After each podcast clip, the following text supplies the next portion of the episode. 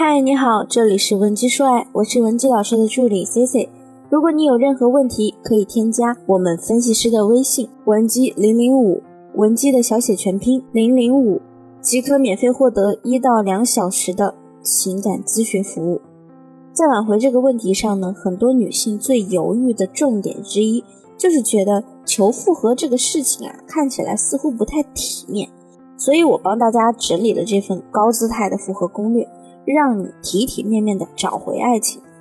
那很多女生在和我提起前任时，都表示过遗憾，比如，其实我们在一起时挺好的，他对我挺不错的，只是我那个时候也挺爱作的，原本没想真的分手，结果后来谁也没有挽留谁，就这么散了。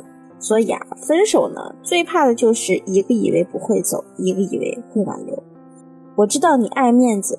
即便自己做的不对，也偏要等对方先低头。那考虑了那么多，你唯独没想到，你的这个行为会让你错失挽回的最佳时机。很多女性呢，对挽回这件事理解的是不够透彻的。你以为挽回是通过低头认错、妥协、放低自尊才能得到的结果，而事实上，通过低自尊换得的复合是不能算作挽回成功的。因为未来你还要通过不断的放低自尊来迎合对方，迟早有一天是会崩盘的。所谓的挽回成功呢，往往是通过体面又高姿态的方式进行而成的。下面呢，Cici 就教教大家高姿态挽回的五个流程，避免踩雷。第一，拆解矛盾核心。分手后，对方的诉求是做朋友即可，而你希望的是挽回对方。这个时候呢，你们之间其实就出现了矛盾点。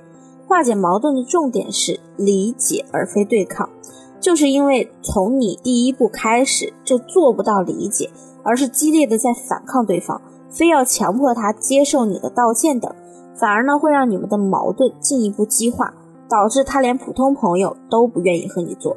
所以你需要理解对方分开的想法，不强行解释，也不反抗。不要让他看出你的挽回意图。那么，为了避免我们在情绪支配下做出很多破坏关系的行为，比如谩骂、哀求，导致对方拉黑你，最佳做法呢，就是你可以暂时同意分手，保护好沟通的渠道，只要正常联系之后再想办法修复关系也不迟。这里呢，森森老师也给大家一个化解矛盾的话术，就是同意分手加找出问题，再加上。再加上承认错误，再加上肯定对方的付出。例如，你可以这样跟他说：“最近呢，我忽然想起我们一路走来的很多事情，我发现其实我没有自认为的那么懂你。原来我给你造成了这么多伤害，所以现在你决定离开我，我是完全可以理解的。”那么第二呢，合理的断联。如果分手后啊，你用了错误的方式挽回。已经导致你们之间连朋友般的互动都不能进行了，那就建议你们适当断联。说白呢，就是不找对方，不打电话，不发信息，不在他的朋友圈点赞评论，完全消失在他的视线中。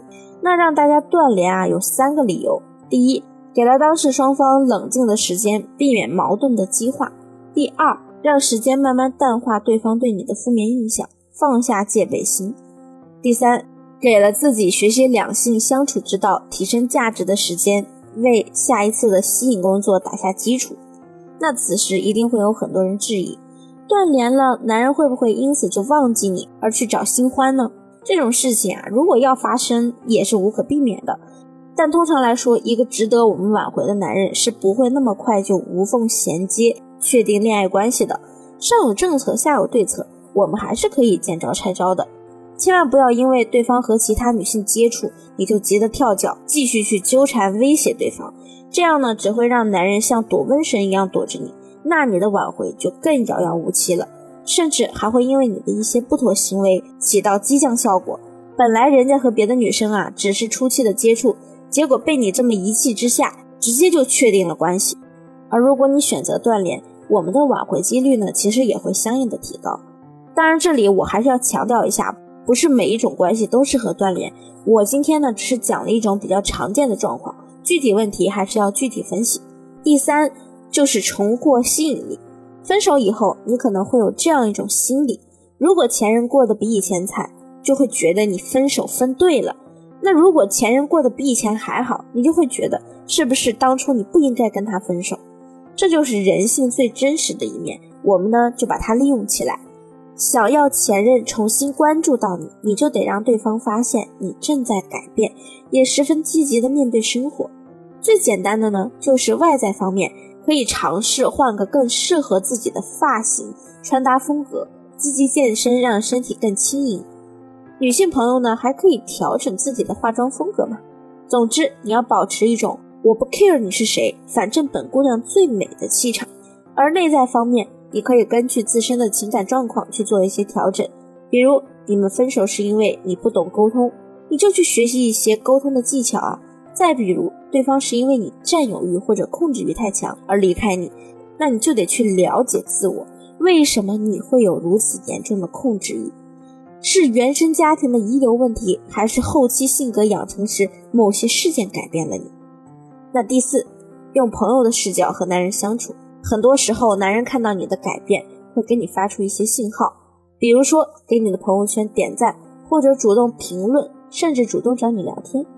有的女生啊，看到男人对自己没这么排斥了，就以为自己马上能挽回成功，于是就发了一些暴露需求感的信息给对方。比如，男人只是跟你说了一句：“看你最近状态挺好的呀”，你就立刻回人家：“可是没有你，我再好也没用啊。”你看到我为你做出的改变了吗？你回来好不好？你要知道，男人啊，虽然看到了你的改变，但是基于你们当时分手并不是那么的平和，所以他对你呢还是有怀疑态度的。他也在怀疑你是否只是想演几场戏，伪装出变好的样子。你这么一说，岂不是印证了男人的想法吗？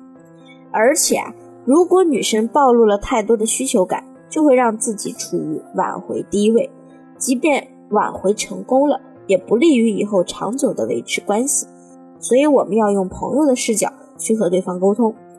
你想一想，你平时呢是怎么样和你那些普通异性朋友聊天的？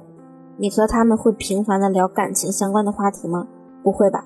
所以我们在建立新的感情链接时，可以是和他交流一些专业上的知识或者爱好上的相关内容。比如你男朋友他原来啊有夜跑的习惯，你就去问他。最近呢，我健身了一段时间，每天在跑步机上跑，感觉有点乏味了。我想问问你，你觉得在外面夜跑和跑步机上跑最大的区别是什么呀？你要用你的话去影响他，让他感受到你是在认真的就事论事的改变，并且你还会不断的变得更好。这样呢，男人才会放下心中的顾虑，再次向你袒露心扉。那其实你完成上面四个步骤啊，说明你已经为你的高位挽回奠定了足够的基础。接下来我们就可以使用第五步种心锚的方式，在对方的心里种下关于你的记忆，换回他对你的感情。如果你对这一步的详细操作感兴趣，或者你目前也有解不开的情感难题，可以添加我们分析师的微信文姬零零五，文姬的小写全拼零零五，发送具体问题给我。即可获得分析师免费一到两小时的情感咨询。好了，下期节目再见。稳基说爱，迷茫情场，你的得力军师。